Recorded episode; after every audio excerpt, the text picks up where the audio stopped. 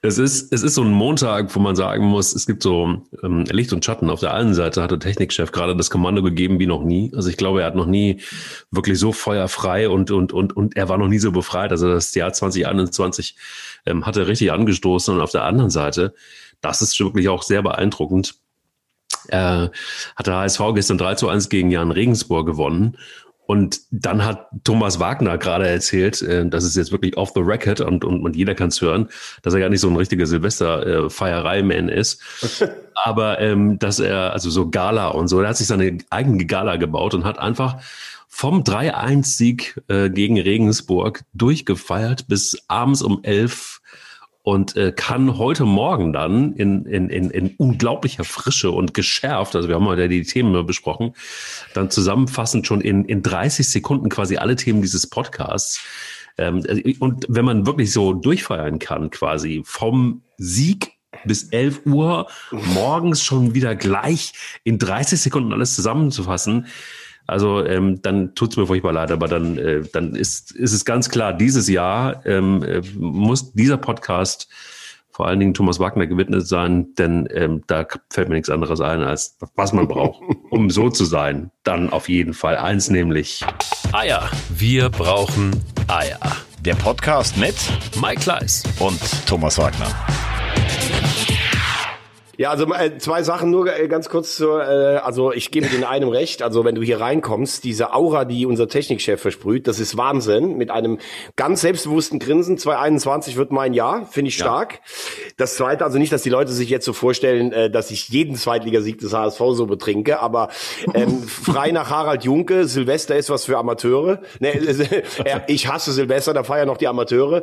Habe ich mir gestern einfach nach einem äh, durchaus interessanten Fußballspiel, aber auch einem Zittersieg, weil die Defensivleistung des HSV, da kommen wir später noch dazu, macht mir nicht nur Freude. Habe ich mir ein paar Bierchen gegönnt und dann haben wir irgendwie auf die Uhr geguckt. Es war ja so ein Sporttag, es gab ja gestern alles. Dortmund gespielt, Bayern gespielt, Manchester City gespielt, Skispringen, Darts. Ja, bis 11 Uhr habe ich ein paar Bierchen getrunken und dachte heute Morgen doch, es könnte ein langer Tag werden, aber es geht. Technikchef, Technikchef macht mir gerade einen Espresso. Ja, das ist doch sehr gut. Guck mal, ich habe hier meinen grünen Tee, weil ähm, ich, ich teilweise viele, viele, viele Dinge gar nicht ausgehalten habe. Also ich muss einen Beruhigungstee nehmen beim Spiel ähm, zum Beispiel Köln also gegen Augsburg. Das war so ein Spiel, wo ich wirklich da, da so viel grünen Tee kann ich gar nicht trinken. Das beruhigt meinen Magen überhaupt nicht, mein Herz nicht, meinen Kopf nicht. Es, es, es, ich Aber eigentlich das Spiel an sich war doch schon eine Beruhigungspille. Also das war ungefähr in diesem Jahr, das ist auf jeden Fall unter den Top drei der schlechtesten Bundesligaspiele der gesamten Saison. Also das war Oder das war so krass. Oder ja. was war denn da los? Also ich meine, was ist denn, was ist denn da kaputt? Das ist ja wirklich, selbst ein Toni Modest ist ja wirklich nur noch ein absoluter Schatten seiner selbst. Der ist auch überhaupt nicht mehr integriert in die Mannschaft, der wird nicht mehr angespielt, der steht da rum. Es ist wirklich genauso wie der, wie der Rest. Dann, dann regen sie aber auch auf. Also so vor den Kameras ähm, und von den, ähm, bei den Interviews ähm, sind die, sind die Spieler dann des ersten FC Köln dann irgendwie aber auch noch irgendwie leidlich, äh, anstatt dann irgendwie mal irgendwann mal die Beine in die Hand zu nehmen und äh, Fußball zu spielen. Woran liegt's denn da? Was ist denn ja, da? Wobei, wobei, also ich habe Özcan zum Beispiel gehört, der hat gesagt, boah, wir waren ja gar nicht im Spiel und sowas. Ich glaube, ähm, das, das Spiel war echt eine gute Blaupause für das, was wir eigentlich schon seit Saisonbeginn sagen. Ne? Ähm, also wir haben den FC in den letzten Wochen teilweise auch für die äh, Unentschieden Wolfsburg-Leipzig und den Sieg in Dortmund äh, gelobt. Das sind dann so Spiele immer nach demselben Muster. Der Gegner ist vielleicht nicht von Beginn an da. Der Gegner unterschätzt den FC ein bisschen. Der FC beißt sich in das Spiel rein, gewinnt Zweikämpfe, steht gut gestaffelt. Die Mannschaft ist willig, die Mannschaft ist fit. Und je länger das Spiel dauert, umso nervöser wird der Favorit und dann kann der FC vielleicht auch mal einen Konter setzen. Das ist alles gut. Das wird übrigens auch reichen, meiner Meinung nach, um die Klasse zu halten. Also ich sage jetzt, der FC wird 14. oder 15. Da würde ich sogar Geld drauf wetten. Aber nach vorne, äh, das ist wirklich also da, da kannst du fast bei der UN kannst du Schmerzensgeld einreichen für das, was der FC an Fußball spielt. also auch gegen Osnabrück im Pokal. Das war so schlecht nach vorne. Und da muss ich dann wirklich sagen, ähm, so sehe ich äh, Markus Gistol für das andere auch gelobt habe und das bleibt auch bestehen, so sehr muss ich ihn kritisieren dafür, wie er in Sachen ähm, offensiver Spielentwicklung, denn da bewegt sich beim FC gar nichts. Und das war beim HSV auch schon das Problem ähm, und das ist beim FC das Problem. Das ist natürlich die schwierigere äh, Disziplin im Fußball, nach vorne was zu entwickeln. Aber so wenig, wie es beim FC ist, darf es auch nicht sein. Ähm, zumal ich die Mannschaft jetzt auch gar nicht so schlecht besetzt äh, finde. Und eins, ähm, was du ja immer angesprochen hast, also wenn ich einen Anderson kaufe, der in Berlin dieses Spiel hatte, weite Schläge nach vorne, der legt die Bälle ab und ist dann in der Mitte als kopfballstarker Mann. Das Spiel ist ja gar nicht auf ihn zugeschnitten. Dann genau. ist er ist er verletzt. Dann hast du einen Modest. Ich weiß nicht, was mit dem Mann passiert ist. Das war ja diese Wahnsinnsaktion des Ex-Vorstandes, den für zehn Jahre zurückzuholen. Das muss man sich mal vorstellen. Mhm. Fünf Jahre als Spieler, fünf Jahre als Trainer.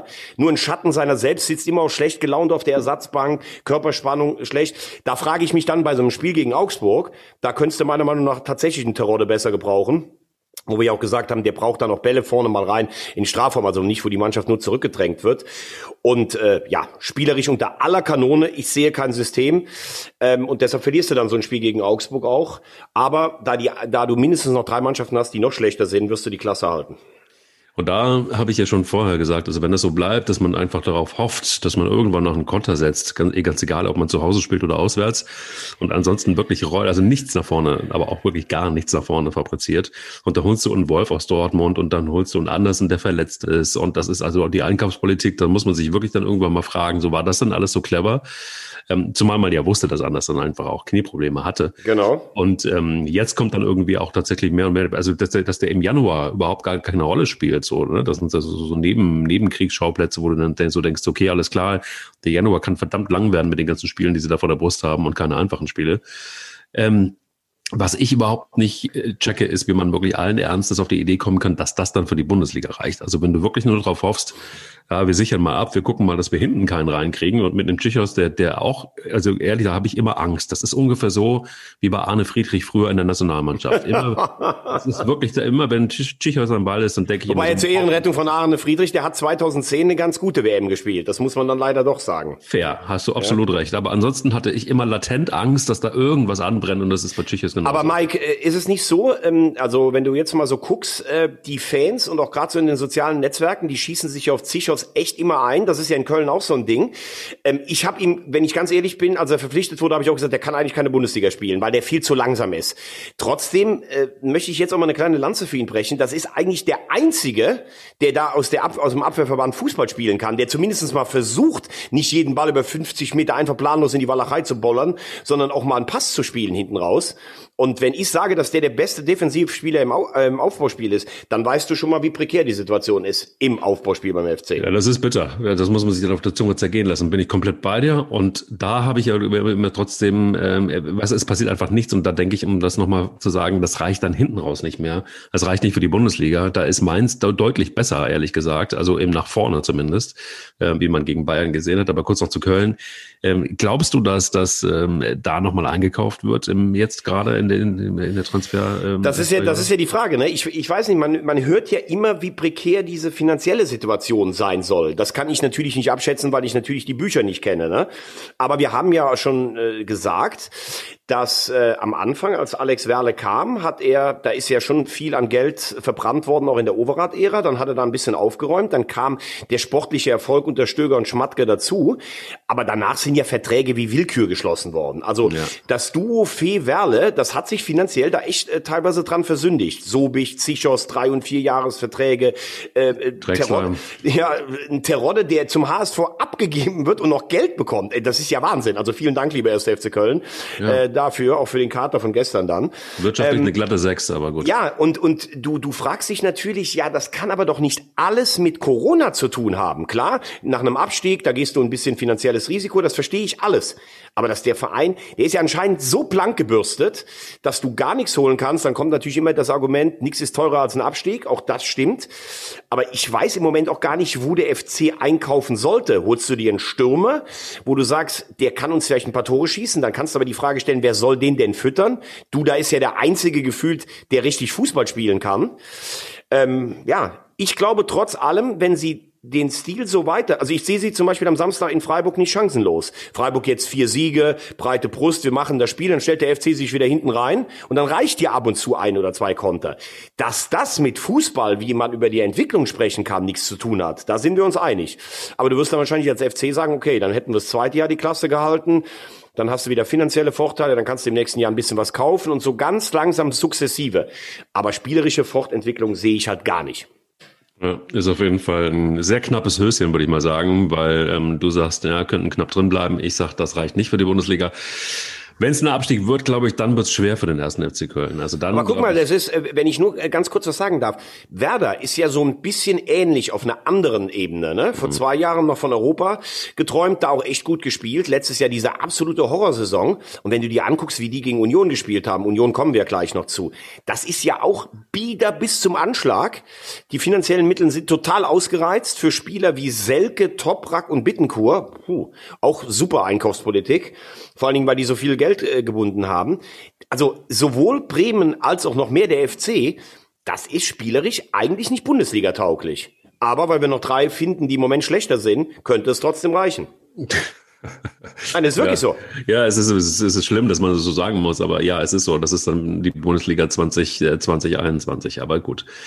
Du hast Freiburg angesprochen. Ähm, das Spiel habe ich mir genauso angeguckt wie viele andere auch. Und ähm, muss ganz ehrlich sagen, da wird es total schwer gegen, gegen Freiburg. Da bin ich mir ziemlich sicher.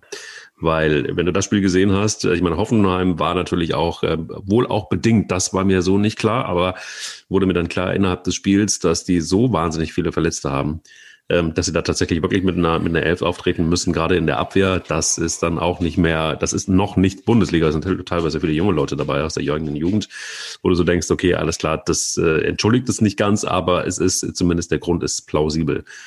Wenn du aber siehst, wie der SC Freiburg gespielt hat, einmal mehr, das war schon bockstark. Also muss man schon sagen, dass das äh, Streich hat es irgendwie jetzt geschafft, ähm, so Mitte der, der, der Hinrunde da eine Mannschaft hinzustellen, die, die ist wirklich richtig gut eingespielt ist, die mal wieder aus ganz wenig unheimlich viel gemacht. Wir haben da vor der Saison drüber gesprochen wahnsinnig viele Abgänge gehabt musste erstmal wieder kompensieren, neue Mannschaft zusammenbauen. Aber das hat er in Windeseile hingekriegt. Und ja, eigentlich ja nicht in Windeseile. Ne? Also wir haben ja hier vor, vor drei Wochen gesessen und haben gesagt, boah, das wird aber echt eine schwierige Saison. Überleg dir mal, die haben in zehn Tagen mehr Punkte, also um Gottes Willen, fast anderthalb Mal so viele Punkte wie geholt wie vorher in drei Monaten in der Bundesliga. Ja, stimmt, ja. Wir haben jetzt das vier stimmt. Spiele am Stück gewonnen und hatten vorher, glaube ich, sieben Punkte oder sowas.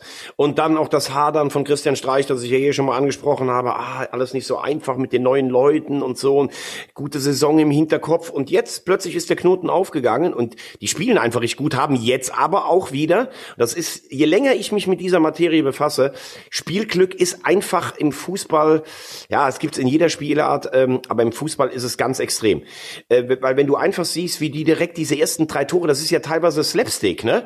Der, der Ball kommt zum Santa Maria dahin, dann dieses Eigentor, äh, dann Elfmeter, das ist ja alles, spielt Freiburg in dem Spiel so in die Karten. Sie spielen aber auch richtig gut. Und Hoffenheim denkst du dir eigentlich immer, ah, spielerisch sieht das gar nicht so schlecht aus. Was machen die eigentlich? Die haben auch nur 15 Punkte. Aber wie du sagst, die haben natürlich ein unfassbares Verletzungspech. Aber du hast es gestern noch bei Mainz gesehen, kommen wir ja gleich auch noch zu. Wenn die das 3-0 machen gestern, dann glaube ich, nimmt das Spiel auch einen anderen Verlauf. Trotzdem Fakt, Freiburg steht gut. Freiburg ist von Streich wieder auf die Ebene gebracht worden. Er hat ja auch jetzt ähm, ich meine, ganz ehrlich, hast du mal die Liste gesehen? Der hat über neun Jahre, glaube ich, ne? Neun Jahre, ja. äh, so. Und der zweitlängste ist Kofeld mit, was hat der? Drei Jahre oder sowas, ne? Überleg ja, dir das mal. Krass, ja. Richtig da, krass, richtig krass, ja. Aber trotzdem. Ähm, aber, aber Christian Streich, wenn er jetzt noch ein Spiel gewinnt, dann wird schon wieder gefährlich, weil dann kommt man ja schon in die Nähe des, äh, der Europa League oder Conference League. Und da will er ja auch nicht hin, weil er will ja immer trainieren. Er will am liebsten immer Achter werden. Das ist die Meisterschaft in Freiburg. Ja, wenn das die Meisterschaft in Freiburg ist, wenn das dann reicht, um irgendwie sich zu etablieren, dann, dann soll es so sein. Ähm, ich meine, die, die, ich bin mal gespannt, ob der Charme immer noch derselbe ist, wenn sie nicht mehr im Dreisamstadion spielen, sondern im neuen Ja, das stimmt. Das da also das Stadion ist für mich, also so von der Lage her, gibt es ja nichts Schöneres, als in Freiburg Fußball zu spielen, so, muss man ehrlich sagen. Ne? Ja. Fassbar. Aber wirklich, wenn du da so langsam, wenn du da, also jeder, der das noch nie gemacht hat, einmal irgendwie so schön an der Dreisam entlang schlendern und dann gehst du ins Stadion rein, das hat schon ganz, und dann auch der, der Schwarzwald drumherum, das ist ja echt brutale, brutale Szenerie. Ja, und das, das Neue ist irgendwie auf dem alten Flugplatz da im Freiburger Norden, ne? Und da, ja. das hat ja oft dann so, wenn das mitten auf die Wiese gestellt ist, äh, schau mal nach Mainz oder nach Augsburg, das sieht ja eigentlich eher aus wie so ein großes Einkaufszentrum. Da geht schon noch viel verloren, muss man sagen. Eben. Das wird abzuwarten sein. Aber dennoch, also ich glaube, das wird für den SFC Köln ganz, ganz schwer in der Form, in der Freiburg ist. Und dann hast du noch knapp hinten raus gegen Augsburg, gegen einen hadernden Stefan Reuter. Was das übrigens soll, weiß ich auch noch immer nicht genau. Warum so ein Stefan Reuter irgendwie lauter ist als ein Heiko Herrlich auf dem Platz, das habe ich aber nicht verstanden. immer schon, die beiden werden, also äh, Sympathiepreise werden die nicht gewinnen. Ähm, äh, Stefan Reuter gilt ja als einer der härtesten Verhandler in der Bundesliga. Herrlich, eigentlich immer mit einem relativ sauertöpfigen Gesichtsausdruck. Äh, Augsburg ist eine Mannschaft, die sehr unangenehm ist. Immer Trouble, immer auf dem Platz in Zweikämpfen, also richtig eklig zu spielen. Trotzdem, da ziehe ich dann auch den Hut davor. Wenn du nicht besser Fußball spielen kannst und Augsburg schwimmt jetzt auch nicht im Geld, dann musst du halt so spielen. Und wenn das reicht, dann da, darfst du das auch machen. Und Augsburg ist schon raus aus der Verlosung. Aber lass uns doch mal, du hast es eben angesprochen, finde ich sehr interessant. Lass uns doch mal auf Mainz gucken. Also der neue Trainer Bo Larsson kommt. Ja. Martin Schmidt ist da, der ehemalige erfolgreiche Trainer.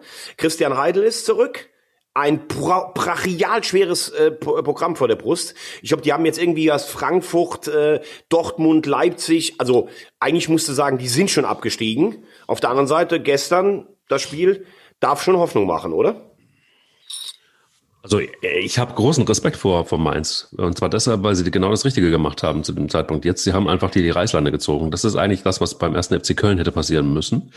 Also wenn du eine Chance haben willst, dann musst du es genauso machen. Heidel kommt, was ich ähm, krass finde, dass der das tatsächlich tut und dass er sich, also man, der kennt Mainz und in- und auswendig, hat da einen mega Job gemacht und ähm, hat das einfach, hat Mainz eigentlich zu dem gemacht, was es jetzt ist war einer der großen ähm, Bauer von, von Mainz 05, so wie wir sie in der Bundesliga kennen. Und dann auf der anderen Seite ein Schmidt, der ähm, ja, glaube ich, immer seine Erfolge gefeiert hat, aber auch nie wirklich richtig lange irgendwo mal Trainer gewesen ist. Muss man mal gucken, wie er sich dann auf dieser Position in Mainz hält. Aber dass er Fußball-Sachverstand hat, das hat er auch immer wieder, finde ich, immer sehr, sehr, sehr gut bei den Kollegen bei Sky äh, bewiesen, jetzt auch als, als, als Experte. Also das heißt, das ist ja ein Mann, der durch und durch Fußball ist, von vorne bis hinten. Das kann helfen und das muss auch helfen. Wenn du das Spiel gesehen hast, ähm, dann, dann ist es auch so ein Spiel gewesen, wo du denkst, so, war genau so muss man es ja gegen die Bayern machen eigentlich, ja, dass du in der, in der ersten, ersten Halbzeit hatten die Bayern ihre Chancen, aber sie haben überhaupt nicht damit gerechnet, dass Mainz derart nach vorne spielt und einfach sie überrennt. Das ist zumindest versucht und das voll aufgegangen ist, ähm, ist natürlich auch der ja, vor, der Bräsigkeit äh, zu der, der, der Bayern zu, ähm, geschuldet gewesen. Also auch noch nach der, nach der Halbzeit ging es ja gleich so weiter. Ja, ja Latzer, wenn der das Ding ja. macht, das 3-0. Also 3 ist dann noch so vom Psychologischen her was anderes. Ne? Ja. Äh, ich glaube, die haben zuerst gedacht, das wäre abseits, dann war ja Neuer noch dran und dann fällt ja praktisch im Gegenzug das 2-1. Darauf kannst du ja bei so einem Spiel wetten. Und am 2-2 haben sie ja nochmal einen Lattenschuss. Also sicherlich war der Sieg der Bayern verdient, aber auch ein Stück weit zu hoch. Ähm, du konntest eigentlich in der Halbzeit, ich habe zu meinem Kumpel äh, beim Biertrinken gestern gesagt, das geht 4-2 für die Bayern aus, weil du dann die Bayern auch kennst. Aber ich bin schon bei dir. Das war wieder Mainzer Fußball. Und das ist sehr interessant, was du gerade eben zu Martin Schmidt gesagt hast. Ähm, ein sehr charismatischer Typ, der auch sehr viel vom Fußball versteht, der aber eigentlich wenn du auf seine Stationen geguckt hast, genau nur einen Spielstil selber kann. Mhm. Diesen schnellen Umschalt, Moment, Pressing, äh, den Gegner überfallen, wenn du den Ball gewonnen hast. Das hat er in Mainz nahezu an der Perfektion als Trainer gemacht. Er hat die in die Europa League geführt, also ganz große Leistung. Mhm. In Wolfsburg hatte er einen viel deutlich stärkeren Kader allerdings in einem turbulenten Umfeld. Da hat das gar nicht gezündet. Da hat er, glaube ich, sieben Unentschieden mal am Stück gemacht. Und in Augsburg hat er auch nur dasselbe gespielt, aber spielerische Fortentwicklung, Thema hatten wir heute schon mal, auch dran gescheitert. Aber Mainz hat jetzt eh nur noch eine Chance. Bei dem Restprogramm, was ich gesagt habe, und schon vier Punkte Rückstand auf Bielefeld und fünf auf Köln. Sie müssen sich auf ihre ureigensten Tugenden wirklich besinnen. Das war immer Mainzer DNA und müssen versuchen, so das Spiel zu machen. Aber hast du nicht auch das Gefühl, das vielleicht auch mit einer Rückaktion von Heidel, der ja, sagen wir mal, also ich kann in dieses Schalke-Bashing auf Heidel kann ich gar nicht einstimmen, weil alles, was in Schalke falsch läuft, sagt man immer noch, das war Heidel schuld. Der ist übrigens auch Vizemeister geworden. Hat natürlich auch sicherlich ein paar Fehler gemacht. Aber hast du nicht auch das Gefühl, dass komplett die Mainzer DNA in diesem letzten Jahr verloren gegangen ist? Ja, nicht nur in diesem letzten Jahr, sondern auch schon davor. Und ähm, da, da, da war auch Sandro Schwarz übrigens, den alle so hart gefeiert haben, war für mich tatsächlich auch jemand, wo ich sagte, ja, auch Mainzer durch und durch. Und du dann denkst, ja, aber da war es schon einfach eine Mannschaft und ein, und ein Spiel, das nicht wirklich mehr sexy war und das auch nicht mehr so diesen Überraschungsfußball gespielt hat und nicht mehr, ja, diese Kraft, die Mainz auch immer ausgemacht hat. Und das ist tatsächlich jetzt so in Ansätzen zumindest in den ersten 45 Minuten wieder da gewesen. Da hat's gebrannt, da hat irgendwie, da hat die Stimmung gestimmt, da hat die Einstellung gestimmt, da hat genau die Taktik auch gegen Bayern München äh, gestimmt. Auch immer witzig irgendwie, das ist ja jetzt auch kein Geheimnis, dass wenn du einfach ähm, direkt losrennst gegen die Bayern, dass sie dann erstmal irgendwie sich einmal schütteln müssen und dass du das ausnutzen musst. Und dafür hast du maximal eine Halbzeitzeit. Ähm, das ist jetzt nun auch irgendwie bekannt. Aber es war gut gemacht. Und um da auf deine Frage so äh, nochmal zu kommen, ich glaube, dass, dass das jetzt eine große Chance ist. Heidelbashing habe ich auch nie verstanden, weil, also wenn jemand so einen Job erstmal in Mainz macht, wo du genau weißt, da ist nicht viel Kohle, da ist jetzt irgendwie auch nicht keine Ahnung, das sind die Bedingungen einfach auch erstmal sehr überschaubar, ähm, dann ist das auch erstmal sehr respektabel. Und äh, jetzt sieht man Aber ja es ging da eher um die Schalke-Zeit, ne? wo, Ja, ja, sagen wir ja mal, ja, wo wir dann Und viele Spieler nicht verlängert haben zum Beispiel. Ja, aber wollte gerade sagen, also das ist ja nicht ein, ein Heidel-Problem, sondern das ist ja eher ein Schalke-Problem. Weil das Gesamtkonstrukt Schalke, wie man ja jetzt gerade auch wieder sieht, ähm, ist so ungesund bis ins Mark. Da kannst du Heidel nehmen, da kannst du einen Rangnick nehmen, da kannst du you name it, da kannst du auch einen Guardiola als Trainer holen und es wird trotzdem nicht funktionieren. Jedenfalls im Moment nicht. Und deshalb glaube ich, dass das ein, ähm, auf jeden Fall ein Segen ist, dass Heidel jetzt zurück in Mainz ist und ein Schmidt, der wird mit Sicherheit, äh, ich glaube, das ist, am Ende ist das auch der richtige Job für Schmidt. Ist möglich, ähm, weil ich glaube, dass er jetzt als Trainer auch gesehen hat, drei Stationen in der Bundesliga, Mainz sehr gut, die beiden anderen so leidlich. Ähm, da wird jetzt, glaube ich, auch nicht mehr so viel kommen, wenn du dann noch so ein bisschen älter wirst. Und er ist ja schon ein cooler Typ, der sich auch immer wieder selbst erfindet. Bergwanderungen, Automechaniker, was der alles schon gemacht hat, der Schmidt, Skilehrer, sensationell. Ähm, ich finde auch, äh, dass in Mainz in den letzten Jahren die DNA ein bisschen verloren gegangen ist. Da war immer ein Stamm von Spielern, die konntest du Mainz zuordnen. Der Spielstil, aber wie so vieles im Leben, auch die Zuschauerzahlen sind ja vorher schon gesunken in Mainz. Ja, Bundesliga. Weißt du noch, wie die sich unter Klopp, als sie zwei, dreimal so tragisch gescheitert sind, wie die sich nach der Bundesliga gesehnt haben? Ja, brutal. und dann spielst du zehn Jahre Bundesliga und dann, ja gut, ist halt Bundesliga. Ne? Das ist halt der Gewöhnungseffekt. Aber was ich, was ich immer noch nicht so ganz verstehe, ich halte sehr viel von Ruven Schröder eigentlich, der ja mittlerweile als äh, Sportdirektor zurückgetreten ist. Und ich habe den letztes Jahr mal am Münchner Flughafen getroffen nach so einer Diskussionsrunde. Und da haben wir über Bayer Lorzer gesprochen. Und da habe ich zu ihm gesagt, boah, bist du dir sicher, dass das so die richtige Wahl ist? Ja, ist er sich ganz sicher. Hat den in Fürth erlebt und Regensburg Riesenjob gemacht. Sag ich, ja, aber wenn du so in Köln ein bisschen hingehört hast, war ja schon auch so, dass er mit seiner Art so der Lehrer und der hat ja als Projektleiter sich gesehen, dass das nicht so gut ankam. Sagt er, ja gut, das kann ja immer mal wieder sein bei so einer Mannschaft. Und er hat ja letztes Jahr mit dem Klassenerhalt auch geliefert, Bayer Lorz, also nicht falsch verstehen. Aber dass dann Schröder die Stimmung so falsch eingeschätzt hat, dass die Mannschaft mit diesem Trainer in der neuen Saison wieder Erfolg haben kann, da, diese Arbeitsverweigerung in den ersten Spielen, dann das Theater um Scholloy. Man hat ja das Gefühl, Mainz ist jetzt am 14. Spieltag erst in der Bundesliga angekommen. Und bei dem brettharten Programm, was die die nächsten Wochen haben, also ich würde mich festlegen, Mainz ist der erste Absteiger, weil du hast so wenig Punkte, das kannst du einfach nicht mehr aufholen, obwohl das, was ich gestern gesehen habe, das war mutig, das ging nach vorne. Bo Larsson, der Trainer, kommt ja aus Liefering, das ist die Filiale von Salzburg.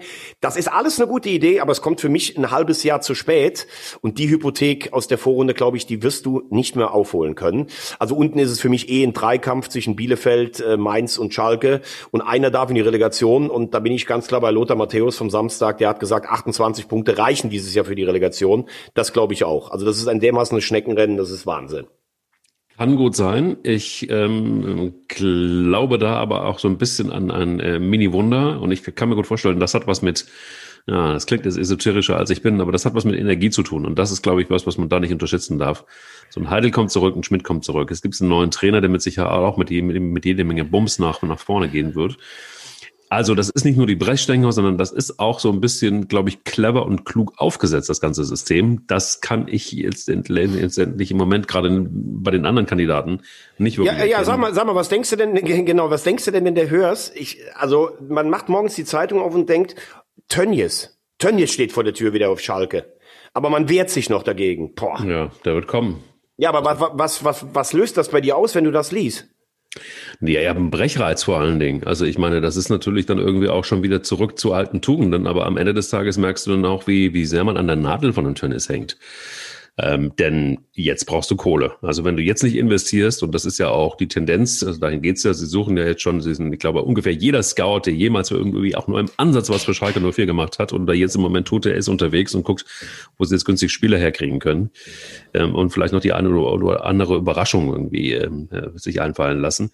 Also du musst jetzt investieren. Wenn du jetzt nicht investierst, wenn du jetzt nicht brachial den Transfermarkt und dann sehr schnell eine Mannschaft zusammenbaust, äh, die, die, die, die, die das ganze Ruder wieder rumreißt, äh, dann war's nix Und dann wird's auch nichts werden. Und dann steigt Schalke 04 definitiv ab. Sie sind eigentlich schon abgestiegen mit vier Zählern zu diesem jetzigen Zeitpunkt. Da machst du einfach nichts mehr eigentlich. Hast du die Tasmania-Fans eigentlich gesehen, die da am Samstag im Stadion waren? Brutal. Also das, das ist so, also ganz ehrlich, das ist eine der lustigsten Sachen, die ich seit langem gelesen habe. Lasst uns unseren Rekord. Die sind ja, ja wirklich bei Tasmania, die sind ja wirklich sauer, weil das ist ja ihr Alleinstellungsmerkmal und deshalb weiß auch jedes kleine Kind, oh, Tasmania hat in der Bundesliga gespielt. Und wenn am Samstag gegen Hoffenheim nicht gewonnen ist, dann ist dieser Rekord weg. Also zumindestens wäre dann von Schalke eingestellt. Ähm, deshalb waren die ja am Stadion. Aber eins ist natürlich klar, und ich möchte eins mal vorher sagen, und das soll jetzt bitte nicht hier äh, scheinheilig oder sowas klingen. Wenn ich höre, wie ein Seat Kolasinac jetzt gefeiert wird als Großer Hoffnungsschimmer auf Schalke. Schalke Junge, der kann mitreißen. Alles okay, lasse ich alles gelten. Für mich ein leicht überdurchschnittlicher Bundesligaspieler, der in der Premier League am Anfang ganz okay gespielt hat, aber auch nicht, das ist nicht der große Heilsbringer. Das ist ein Spieler, der auf der linken Seite mit Herz und allem spielt. Dass der bis Ende Mai 2,5 Millionen Euro verdient für einen, ich sag's nochmal, leicht überdurchschnittlichen Bundesligaspieler, bei einem völlig verschuldeten Verein, dann frage ich mich, wie lange dieser ganze Irrsinn überhaupt noch anhalten soll. Der sagt ja auch nicht, ey, Leute, ich habe in meinem Auto äh, oder ich habe auf meinem Geldkonto äh, bei der Bank habe ich ungefähr 20 Millionen, ich gehe jetzt echt mal zurück für, für eine halbe Million und rette Schalke, weil es mein Herzensclub ist. Nee, der lässt sich das richtig bezahlen. Also nicht, dass man mich falsch versteht, wenn er das Geld bekommt, warum soll er es nicht nehmen? Aber Schalke ist angeblich blitzeblank und dann zahlen die zweieinhalb Millionen für so einen Spieler. Da weißt du, wo wir mittlerweile sind in der Bundesliga. Das ist für mich der komplette Irrsinn. Auf der anderen Seite, wenn er, und das wirklich äh, voller Bewunderung gemeint, kennst du das Video, als er und Özil damals überfallen wurden in ja, London? Absolut da sieht man ja schon, der Typ hat Eier, also gar hat keine er. Frage. Ne? Definitiv. Definitiv. Deshalb kann ich mir auch vorstellen, dass, dass der andere mitreißt. Aber es wird, glaube ich, nicht reichen. Und wenn ich dieses herzerfrischende Interview von Marc Uth gesehen habe am Wochenende, der sagt, ey, wir müssen einfach Leute verpflichten, sonst steigen wir ab. Dann gibt's ja Leute, Rudi Völler hat gestern gesagt, das steht dem Spieler nicht zu. Mag sein. Aber ich finde, es trifft die Stimmungslage ganz gut. Und ich finde es auch gut, wenn das ein Spieler selber mal sagt. Ja, ist ja auch, also Marc Uth ist immer jemand gewesen, der auch unbequem war, der auch immer das gesagt hat, was er gedacht hat. Das der vor allen Dingen Eier hat. Der vor allen Dingen Eier hat. Das ist immer deshalb auch schade, dass er nicht in Köln bleiben durfte. Da wäre er gerne geblieben.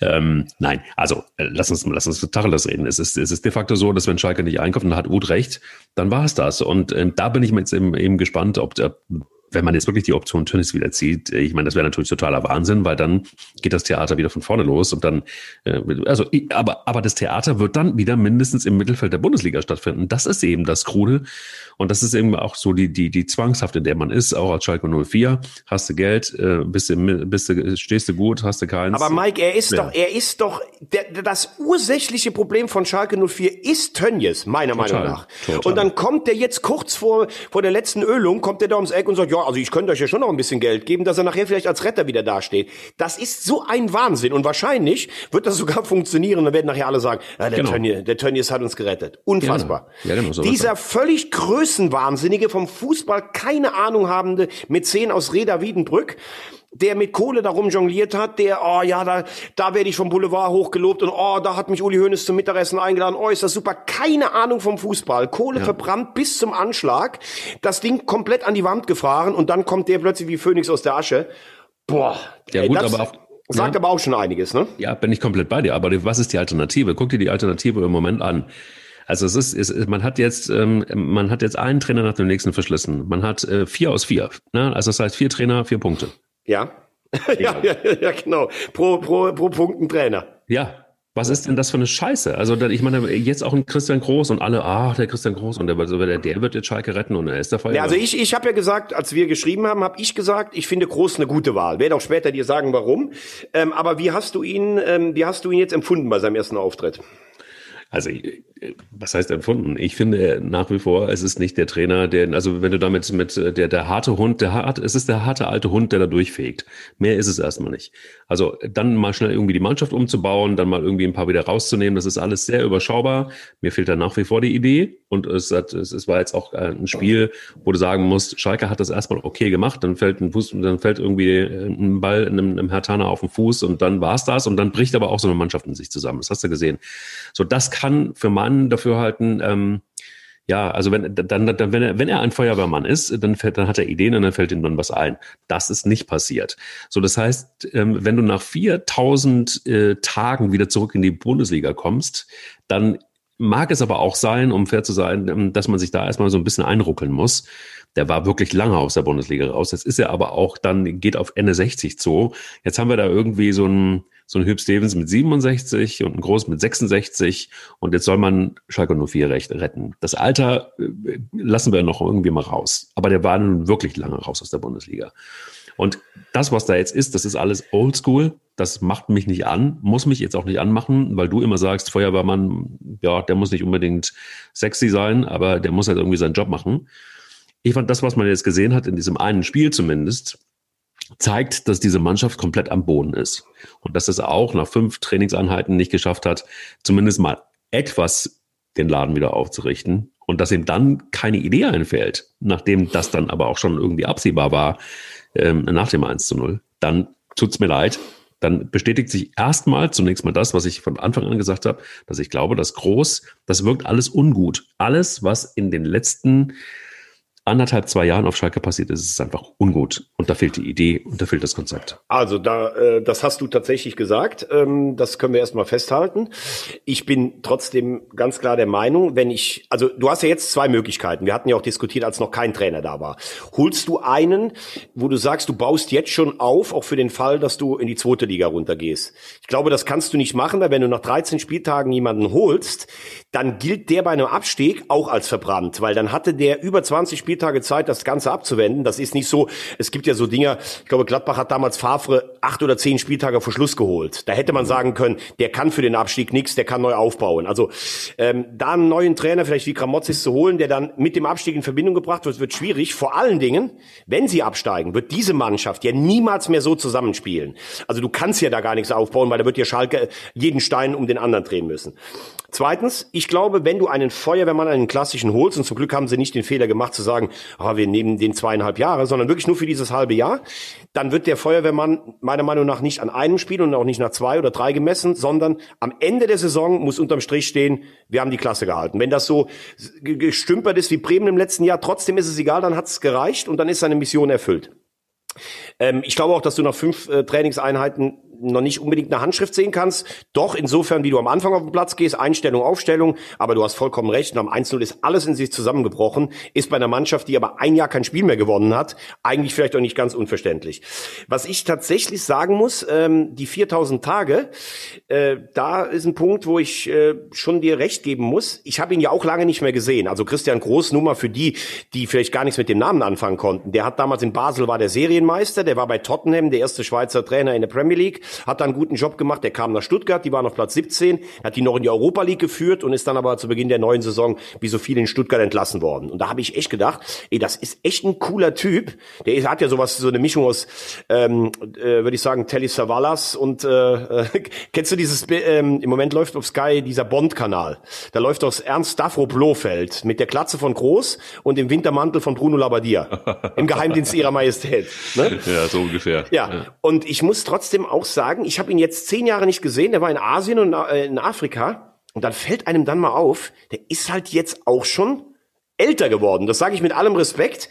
Aber da frage ich mich dann auch manchmal, hm, kommt die Ansprache in der Kabine noch an, so wie ja, ich genau. ihn als harter Hund in Erinnerung habe. Ja. Und gestern Jochen Schneider wieder, meine Herren, der hat auch, also ganz ehrlich, der hat einen unglücklichen Auftritt nach dem anderen. Dann sagt er gestern Morgen bei den Kollegen von Sky 90, fragen Sie mal Sammy Kedira, wie Christian Groß gearbeitet hat. Ja, denke ich mir auch, sag mal, das ist elf Jahre her. Und auch wenn Sammy Kedira ein Weltklasse-Spieler war und ein Weltmeister war, soll der jetzt von vor elf Jahren die Referenz sein, wie es jetzt ist? Puh, also da muss ich ehrlich sagen, Jochen Schneiders Fußballexpertise, puh, Ja. Ja, nicht nur Po. Also ich glaube, dass eben, er ist ja auch gleichzeitig, er leitet ja auch gleichzeitig bei Schalke die Kommunikation, wer es nicht weiß. Und, Ja. ähm, da, da denke ich mir dann irgendwie, wenn jemand so kommuniziert, und ich bin völlig bei dir, ich war auch fassungslos, weil ich gedacht habe, so, warte mal, soll man jetzt Semi Kedira fragen, der jetzt gerade sich einen neuen Verein sucht, hofft in England irgendwie Fuß zu fassen.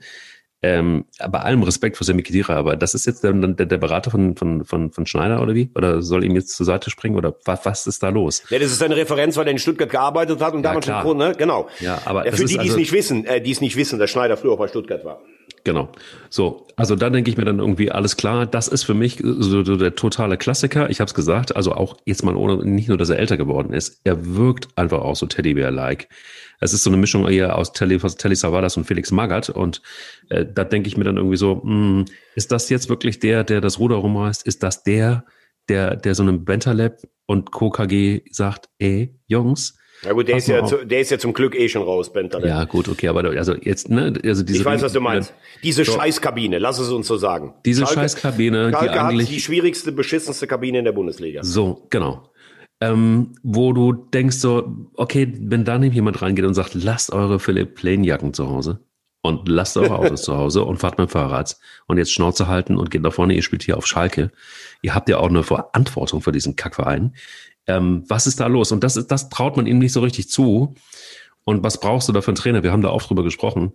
Ähm, ich bin da auch ratlos, aber ich äh, habe immer gesagt, und das ähm, äh, erinnerst du dich nicht, um, um, um jetzt irgendwie recht zu haben, sondern mir fehlt da einfach die Weitsicht. Und mir fehlt da einfach auch so diese gute Energie, die ein Tönnies natürlich hat, vollkommen klar, Ironieknopf aus. Ähm, mir fehlt da die gute Energie, die jetzt einfach nach vorne geht und ähm, ähm, ja, und, und, und da das Ruder rumreißt. Und da ist es Schneider nicht zu in der Lage, tut mir leid. Der sollte auch vielleicht einfach nicht mehr in der Bundesliga auftauchen. Und das würde auch ganz sicherlich danach nicht mehr, wenn das schief geht. Aber guck dir trotzdem mal, ich, wir machen das ja häufiger mal, dass wir auch auf eine Aufstellung gucken. Ne? Wenn du jetzt die Namen hörst, Fehrmann, Utschipka, Nastasic, Kabak, Stambuli, Suazerda, Mascarell, Harit, Uth, Schöpf, Hope oder Hopp oder wie der, dieser Amerikaner genannt, äh, Matthew Hopp. Dann, dann ist das ja keine Mannschaft, wo du vor der... Oh, wer war das? Der Wachhund von Lucien Favre oder was? Nee, das ist Christian Groß, der hat seinen Schifferhund hier vorbeigebracht und das ist, ist tatsächlich eine schwierige Angelegenheit. Da muss man mal gucken, dass man hier nicht irgendwie unter die Räder kommt. Also ich Aber wenn du, aber wenn du die Namen hörst, dann würdest du doch normalerweise als jemand, der jetzt vielleicht zwei Jahre irgendwo auf einer Insel war und nichts von der Bundesliga mitbekommen hat, würdest du doch nicht sagen, dass Schalke alle negativen Rekorde pulverisiert, ne? Du musst aber auch sagen, wenn du dir das anguckst, dann weißt du erstmal, wie beschissen auch Michael Rechke da in der Kaderplanung gearbeitet hat. Also die haben eh keine Kohle und das Einzige, wo er sich drum bemüht, ist ein Torwart. Äh, Und jetzt, also jetzt seit dem Wochenende musst du ja sagen, ist das ja einfach komplett irre. Also die haben irgendwann Fährmann weggeschickt, äh, weil sie gesagt haben, gut, boah, äh, Nübel ist der bessere Mann. Dann ist Nübel weg, mit Schubert hat's nicht funktioniert, da kommt Fährmann zurück. Dann sagt man, ja, Schalker Junge. Dann verpflichtet man Renault, der das zugegebenermaßen gar nicht so schlecht gemacht hat aus Frankfurt. Und jetzt kommt der neue Trainer und sagt, ah, ich brauche hinten einen drin, der so ein bisschen den Verein kennt, Schalker DNA. Jetzt spielt wieder Fährmann, wo ich sage, Fährmann war zu seinen besten Zeiten für mich auch ein Kandidat, mal vielleicht Nummer drei oder vier in Deutschland zu sein. Aber ich finde, seine beste Zeit ist rum. Also er gewinnt die auch keine Spiele mehr. Und das ganze Geld für, für Renault, das hätte man an anderer Stelle haben können. Wenn ich mir den Sturm von Schalke 04 angucke, da, da, also da wird's mir fast schwindelig. Ibisevic Vertrag aufgelöst, Paciencia hoffnungsvoll überschätzt, dann hier der junge Mann, der rackert, äh, der Matthew Hopp oder Hope, wie du es wie du's gerade sagst, Raman irgendwie kurzfristig sich noch verletzt. Also Die haben ja vorne gar nichts. Bei Schalke denkst du immer, 30 Meter vom Tor hört das Fußballspielen auf. Und also wenn die keinen neuen Stürmer bekommen, dann weiß ich echt nicht, wie das gut gehen soll. Trotzdem glaube ich, dass ein Sieg, das hört sich jetzt so doof an, ein Sieg würde in Schalke alles verändern. Lechzen ja danach wie einer, der durch die Wüste taumelt, äh, auf der Suche nach einer Oase. Und ein Sieg würde alles ändern. Und ich würde immer noch sagen, dass Schalke am Ende mindestens 16. wird. Würde ich jetzt wetten. krass, du bist echt ein krasser Typ. Also ich würde sagen, als Feuerwehr des, die ehemalige, als ehemalige Feuerwehr des SC Baden-Baden, ähm, würde ich sagen, äh, lieber Christian Groß äh, und liebe Tasmania-Fans, alles ist gut, äh, euer Rekord bleibt, das nächste Spiel gegen Hoffenheim wird gewonnen. Ähm, und dann wird's leider trotzdem Platz 17. Aber so, damit muss man, muss man dann halt durch. Nein, äh, warten wir es ab. Es, leider ist es so, und das werden wir beide wahrscheinlich, äh, und wird uns die Stirn auf den, auf den Tisch fallen, einfach der Kopf auf den, auf den Tisch fallen. Wahrscheinlich wird äh, Tönnies um die Ecke kommen und wird da einfach mal 20 Millionen reinstecken. genau. Und wenn, da, wenn er dann der Heilsbringer ist, wei. Wei, ja. oh wei, oh wei. Aber ja. sag mal kurz, wo wir schon bei Kommunikation und äh, Öffentlichkeit und so sind. Ich meine, du kennst dich ja da auch ein bisschen aus. Bisschen. Ich sag's ganz klar, der VfB Stuttgart, nee, nee, da kennst du dich viel aus, aber bei dem Verein Stuttgart. Der VfB Stuttgart hat mich, wenn ich ganz ehrlich bin, nie besonders berührt als Verein. Also sie gehören für mich natürlich in die Bundesliga, aber das war jetzt mhm. nicht so, dass ich sage, oh, ich habe zu Stuttgart irgendwie eine, äh, eine, eine Sympathie oder sowas. Also wenn, habe ich im Südwesten immer äh, zu Karlsruhe oder zum Freiburg, äh, zu Freiburg gehalten. Ich muss aber trotzdem sagen, was die im Moment spielen mit diesen jungen Spielern, das sieht richtig gut aus und das hat mir auch richtig gefallen. Also Stuttgart zuzugucken, habe ich gedacht, wow, richtig gute, talentierte Truppe, schön. Die jungen Wilden 2.0. Und was passiert da jetzt eigentlich gerade? Neben Hitzelsberger und Vogt jetzt mit ihrem eigenen Ego den Verein komplett auseinander oder wie siehst du das aus der Ferne? Ah, ja, eigentlich, ich bin verwundert, dass du dich darüber wundert, aber, wunderst. Aber eigentlich ist Fußball ja doch in großen Teilen sehr, sehr oldschool, weil es da sehr viel um Profilierung, um Macht und um, äh, um, um Eier geht. Wir brauchen Eier geht. Deshalb heißt der Fußball-Podcast ja auch so. Ähm, nicht von ungefähr. Es ist natürlich das Zitat von Oliver Kahn, aber es ist letztendlich auch, es zeigt ja auch etwas, was den, den Fußball ähm, seit es ihn gibt, äh, in professioneller Art und Weise in Deutschland auch irgendwie immer mit begleitet. Und das sind die Thema Ego getrieben, Macht, ähm, dicke Eier haben ähm, und Testosteron. Und auch das ist etwas, was Herr Hitzelsberger durchaus innehat. Es war, er, er fand das auch immer geil, dass er, dass er der Bomber war. Und er, er fand es immer geil, dass er auch ein gefürchteter äh, Fußballspieler war, ein knallharter Typ war. Und ähm, ich glaube auch, dass das macht dann irgendwie was mit, mit einem. Ich verstehe allerdings nicht. Und das ist etwas, was äh, in meinen Kopf dann nicht reingeht. Deshalb, also mich wundert es erstmal die Situation auf, auf, äh, in Stuttgart nicht, dass, ähm, dass Hitzelsberger da jetzt irgendwie den Machtkampf anstrebt. Das wundert mich erstmal grundsätzlich nicht. Was mich wundert ist zu diesem Zeitpunkt und was mich wundert ist, dass Stuttgart ähm, eine Mannschaft, die aus der zweiten Liga kommt, die das, was ja immer dann auch ein bisschen schwierig ist, die erste Saison, und das machen sie wirklich, und das hast du richtig gesagt, das machen sie richtig, richtig gut, weil sie einfach einen tollen Fußball spielen, dass man sich dann jetzt so ein Feuer leistet ähm, und dass da nicht irgendwie sehr schnell jemand sagt, ähm, Leute, ganz ehrlich, ähm, Fresse halten und vor allen Dingen auch nach außen Fresse halten, weil hier geht es jetzt erstmal darum, dass wir aus unserer Mannschaft mit unserem Trainer das Maximum rausholen müssen. Und da hat sowas gar keinen Platz. Das, also den Zeitpunkt verstehe ich überhaupt nicht.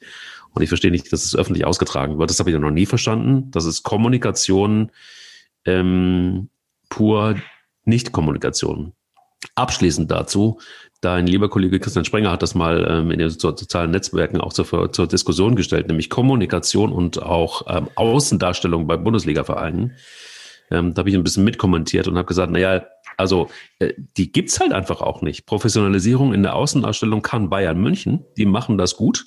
Die machen natürlich auch furchtbare Fehler, aber erstmal machen sie es gut und äh, sie gehören nicht umsonst zu den ähm, fünf Mannschaften in, äh, auf der Welt, die eine, eine gute Marke sind. Das gehört dazu, aber es ist natürlich, erstmal ist es räudig und es ist schlimm. Und da hast du auch Kommunikationsexperten, teilweise in den Kommunikationsabteilungen. Nur leider sind das ja auch arme Säue. Ja? Also wenn so ein Karl Rummenigge zu seinem äh, Kommunikationsmenschen äh, sagt, pass mal auf, ich sage, was ich sagen will, ja, ja. hast du mir nicht Wie diese le legendäre Grund, äh, Grundgesetz äh, Pressekonferenz. Zum Beispiel, ne? ja. zum Beispiel, ja. Aber das, ich glaube, achso, ja, Entschuldigung. Also um das zu Ende zu bringen, ähm, das ist etwas, was grundsätzlich ein Problem in der Bundesliga ist. Und das Problem ist auch, nicht jeder ehemalige Fußballspieler muss zwangsweise auch ein guter Bundesliga-Manager sein. Ja, ähm, es ist ja interessant auch, ne, wenn in Stuttgart auch so mal in meiner Redaktion oder in unserer Redaktion sind halt auch zwei, drei VfB-Fans. Ähm, das ist ja so, der Vogt ist schon beliebt bei der Fanbasis, deshalb ist er auch gewählt worden. Und Hitzelsberger wird im Moment natürlich mit dem Aufschwung, er und Misslint hat damit in, ähm, in Verbindung gebracht. Man muss aber auch sagen, dass Hitzelsberger in seiner Amtszeit auch schon viele Fehlentscheidungen getroffen hat. Also der Abstieg damals geht ganz klar mit auf seine Kappe ähm, in der Relegation gegen Union.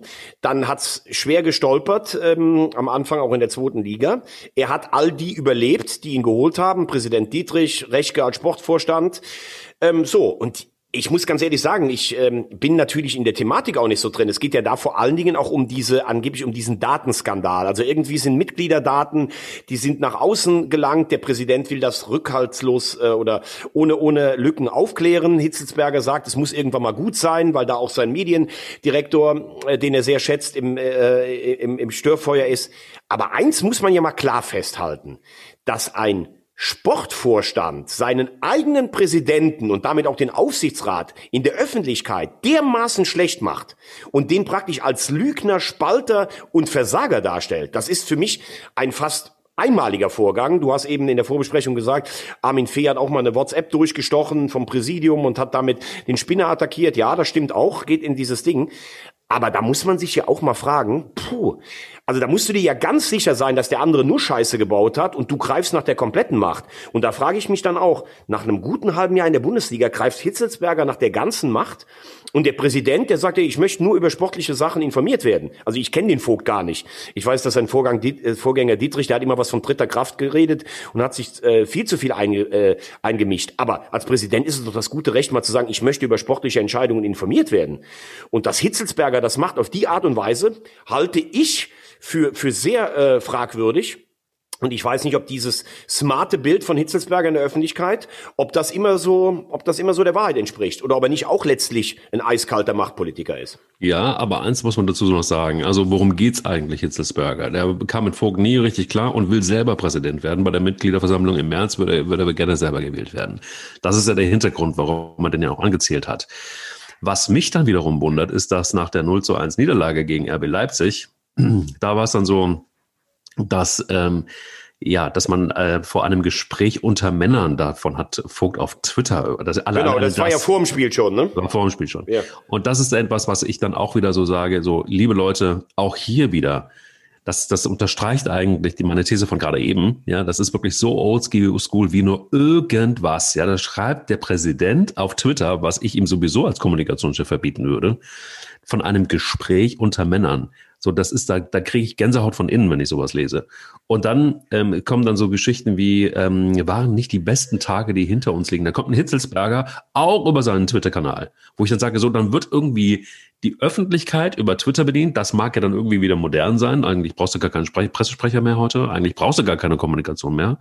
Keine Abteilung mehr. Das machen die eh alles selber über Twitter. So, auch wieder so eine Geschichte höchst unprofessionell und ich verstehe es halt einfach auch nicht, wenn das dann am Ende so ausgeht. Jetzt kann, jetzt ist Hilsberger ja im Grunde genommen ähm, ja auch so ein bisschen äh, der, der Gelackmeite. Er hat, den, er hat die, die Palastrevolution angezündet, hat verloren und ähm, ja, ja, und ist ja, auch die, ist ja auch die Frage, er hat ja noch nicht gesagt, dass er nicht antritt. Ne? Das ist ja die Frage. Also beschädigt ist auf jeden Fall einer von beiden. Entweder Hitzelsberger tritt gegen seinen eigenen Präsidenten an und wenn er, wenn er dann verliert, muss er eigentlich auch, muss er eigentlich auch, ähm, muss er eigentlich auch zurücktreten. Wenn er gar nicht antritt, dann hat er gekniffen und der Vogt ist als Präsident eigentlich auch beschädigt. Also äh, ich glaube nicht, dass das eine Mannschaft im ersten Moment ähm, äh, beeinflusst. Aber wenn dann über drei, vier Monate nur Unruhe ist, finde ich, haben sie sich schön mit dem eigenen Arsch eingerissen, was sie sich vorher aufgebaut haben. Also das ist ein Lehrstück, wie man es nicht machen sollte. Bin ich bei dir. Und was sie sich selber eingebrockt haben, und da würde ich gerne nochmal auf ein Thema kommen, das nämlich wesentlich angenehmer ist, was, weil es eine riesen Freude ist, weil sie sich selbst erarbeitet haben, weil sie sich selber die Tür geöffnet haben und weil sie gegen Werder Bremen 2-0 gewonnen haben. Das ist Union Berlin und äh, sie standen wenigstens mal ganz, ganz kurz am Samstag auf einem Champions League Platz. Das hat mir sehr viel Spaß gemacht. Also äh, ich äh, weiß, dass du vor der Saison gesagt hast, Union ist durch, äh, die kommen nach Europa. Das hast du tatsächlich gesagt. Ja, stimmt. H hätte ich niemals gedacht. Das ist aber im Moment wirklich alles andere als äh, als ähm, aus, ausgeschlossen. Ich muss sagen, was mir besonders imponiert, Union ist ja aufgestiegen mit so einem ekelhaften, harten Arbeiterfußball. Dann haben die das gut im Umfeld gemacht. Der Präsident legt sich immer gerne mit allen an. Sie sind auch übrigens nicht so arm, wie sie es immer gerne machen. Union hat schon auch Kohle und haben letztes Jahr eigentlich nur Karo einfach gespielt. Bälle nach vorne geknallt, vorne stand irgendwie Anderson, hinten kompakt und haben somit die Klasse souverän gehalten. Wenn du dir aber jetzt mal die Mannschaft anguckst, und die gehen wir jetzt mal einmal noch kurz durch, das ist ja auch das Ende unseres Bundesliga-Blocks Union, Dann musst du sagen, mit Lute einen im Tor, der eigentlich über all die Jahre immer so ein bisschen unterschätzt wurde und eigentlich gar nirgendwo richtiger Stammtorhüter war. Dann hast du mit Knoche einen, der wurde in Wolfsburg ausgemustert. Der spielt übrigens so gut Fußball von hinten raus, wie ich das noch nie bei ihm gesehen habe. Friedrich in Schalke verkannt. Hübner, naja gut, hat man irgendwie gesagt, so solider Mitläufer. Trimmel, ausgemustert irgendwo in Österreich oder sowas. Jetzt ist er wieder Nationalspieler, beste Standardschütze in der ganzen Liga. Prömel, wo man gesagt hat, der kann eigentlich nur laufen, der mittlerweile richtig Fußball spielt. Lenz, haben alle die Bundesliga Bundesliga-Tauglichkeit abgesprochen. Ingwarzen, ja, wer ist denn das? Kennt keiner. Antrich war ein harter Spieler, äh, mittlerweile auch durchgestartet. Und dann vorne Aboni und Geraldo Becker. Geraldo Becker auch ein geiler Name. Wie die zwei abgehen da vorne. Und den hätte ja auch, den hätte ja auch jeder finden können in Holland, ne? Und dann sagst du mal ganz ehrlich, ey, Chapeau vor Oliver Runert, was dieser Sportchef da macht. Und wenn ich dann sehe, wie der FC da rumjammert, der hätte kein Geld. Und wenn ich dann Union sehe, und Union hat sicherlich nicht mehr Geld als der erste FC Köln. Und die Spieler, die die geholt haben, wie die Werder herspielen, wie die zu Hause gegen Dortmund und Bayern mit Fußball spielen, da sage ich, alle Hüte, die ich habe, das ist richtig gut. Und da sollten sich alle anderen Vereine, die immer was von labern, schwierig, Corona und sowas, inklusive meines Vereins in der Vergangenheit, die sollen sich alle mal schämen und in die Ecke stellen, wenn die sehen, die Union arbeitet. Das ist ganz großer Fußball. Vor allen Dingen, ähm, Herr Becker hat ja, hast du diesen einen Lupfer gesehen, den ja. er dann, das war ja fast irgendwie, fast Real Madrid-like irgendwie, ja. super schön. Also es bleibt sogar irgendwie auch noch Zeit für Kabinettstückchen. Das ist so ein Fußball, der hat mir wieder Spaß gemacht, wo man mal sagen muss, oder ich frage dich jetzt einfach mal, ist es so, dass man gegen Werder Bremen einfach im Moment nur gewinnen kann und einen schöneren Fußball spielen kann, weil Werder Bremen einfach auch einen Fußball spielt äh, mit den Kollegen Torpark, ähm, äh, Eggestein, äh, Gebre Selassie, äh, Bittencourt, der, der, der in Köln einfach teilweise auch wirklich grandiose Spiele gemacht hat oder tolle Ansätze hatte, ähm, aber mittlerweile einfach auch ein Osako, der, der, der, der sich ja in einer Szene wirklich schwindelig spielt um die eigene Achse, so dass du denkst, hoffentlich bricht er sich nicht die Füße.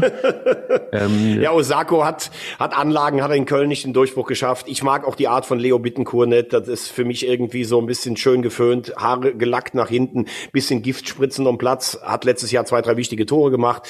Werder ist einfach, also Werder stand ja früher immer für schönen Fußball, ne? Also Werder sich anzugucken, das ist auch, das ist fast Folter mittlerweile 90 Minuten. Mm. Weil das ist ja so wenig auch nach vorne, haben wir eben über den FC drüber gesprochen. Wo ist dieser Fußball hin, den die vor zwei Jahren gespielt haben?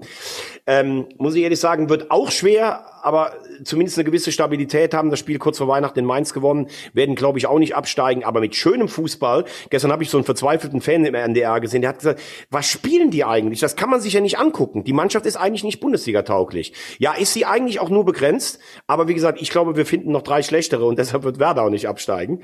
Aber weil du gerade von schön gesprochen hast, das möchte ich dich wirklich noch fragen zum Abschluss. Hast du das Tor von Amiri gesehen, von Leverkusen in Frankfurt? Wahnsinn.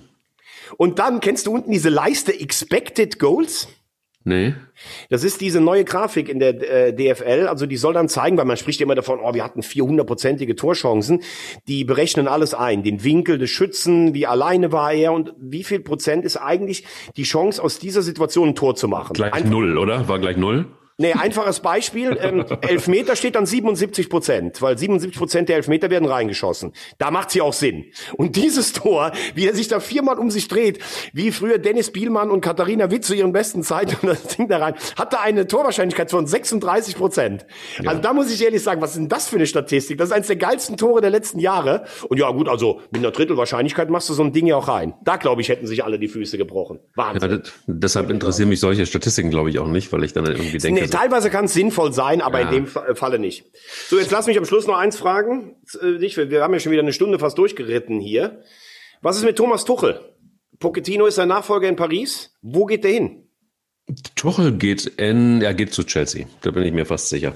Also geht zu, geht zu Chelsea. Also hast ja. Frank Lampard heute Morgen schon entlassen, oder?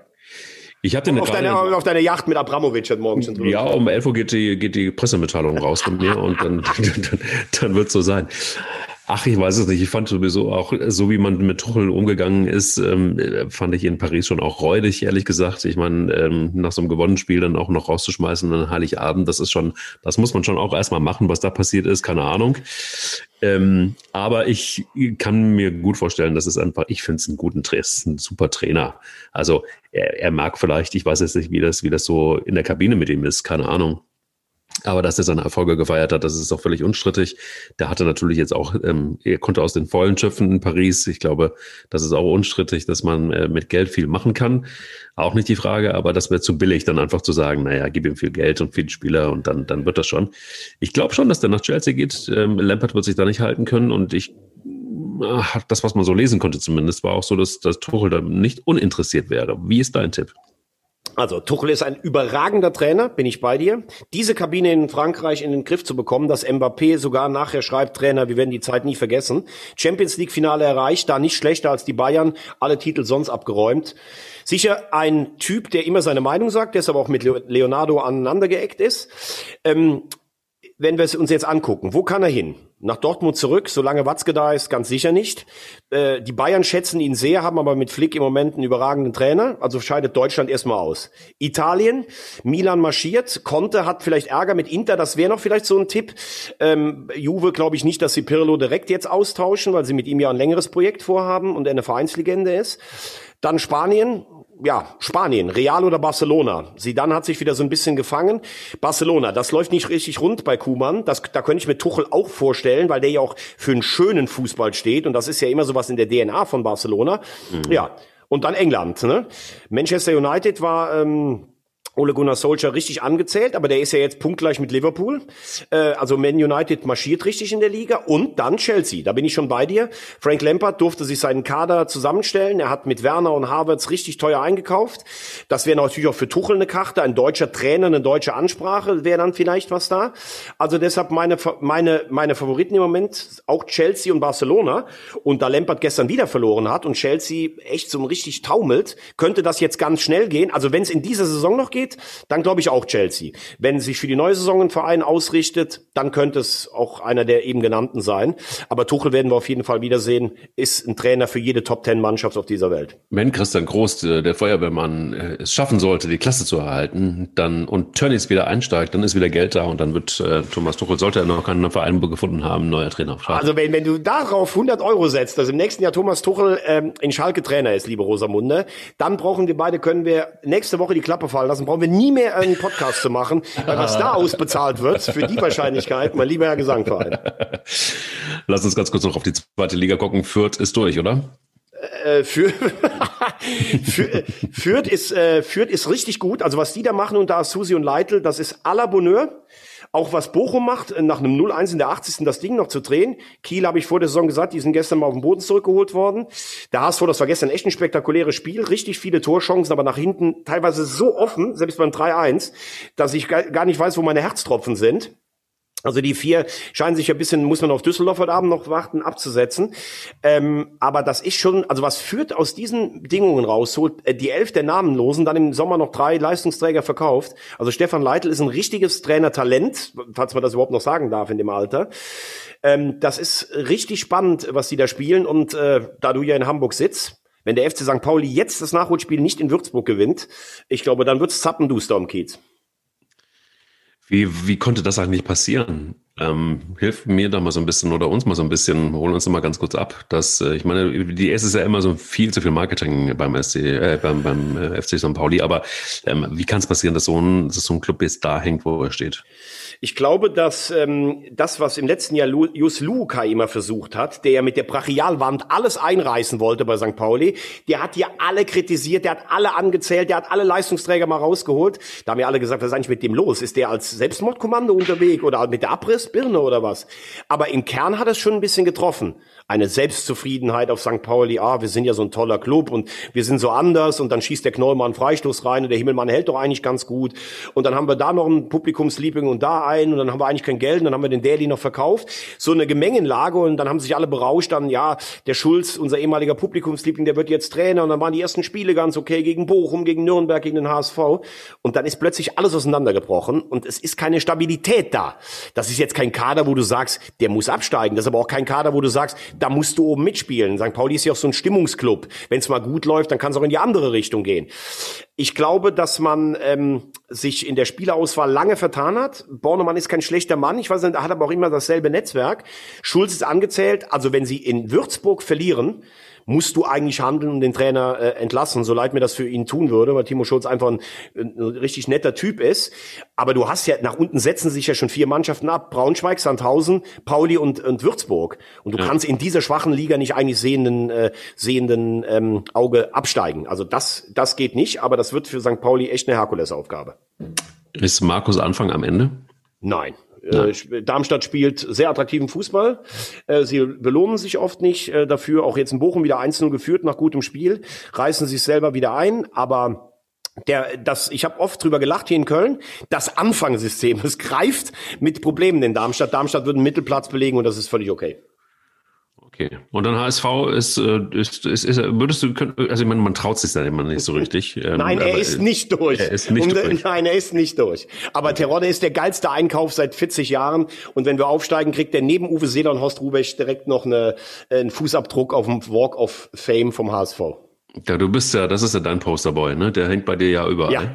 Das und er ist auch einfach ein super netter Typ, muss man ehrlich sagen. Absolut. Ge Absolut. Gestern sage ich zu meinem Kumpel, mit dem ich gucke, der Terodde war, glaube ich, noch nicht einmal am Ball. Schwupps, zwei Minuten später war der Ball drin, nach diesem Torwartfehler. Wahnsinn. 14 Tore, 14 Spiele, 15 Tore. Nochmal, wie gesagt, ein großer Dank an den ersten FC Köln zum Abschluss dieses Podcasts von mir, dass sie uns Terodde überlassen haben. Danke, Horst. Das danke, Markus. Danke, Markus. Danke, Alex. danke, Alex. Es ist wirklich fantastisch. Und dass man vor allem noch Geld hinterher schmeißt. Wie fantastisch ist das denn heutzutage? Was ist denn das erste Zitat des Jahres von dir zum Abschluss? Ja, das kann ich dir sagen. Wir haben, heute, wir haben jetzt auch heute sehr viel gesprochen über ähm, ähm, Machtgebolze und über harte Hunde und über all das. Ähm, über das Fußballbusiness, wie eklig Kabinen sind und so weiter. Es gibt ein Zitat, das, ähm, ich bin sehr gespannt, ob du es kennst. Das geht so, wer Biografien von Tiger Woods, Michael Jordan, Pete Sampras oder Roger Federer liest, wird immer wieder über das Wort Demut stolpern. Also, liebe Bundesliga-Kicker, einfach mal ein paar Biografien lesen, ähm, wie es ein großer Trainer ähm, getan hat, von dem dieses Zitat stammt. Jetzt ist das die ähm, eine Million Euro Frage, lieber Thomas. Welcher Trainer war es? Boah.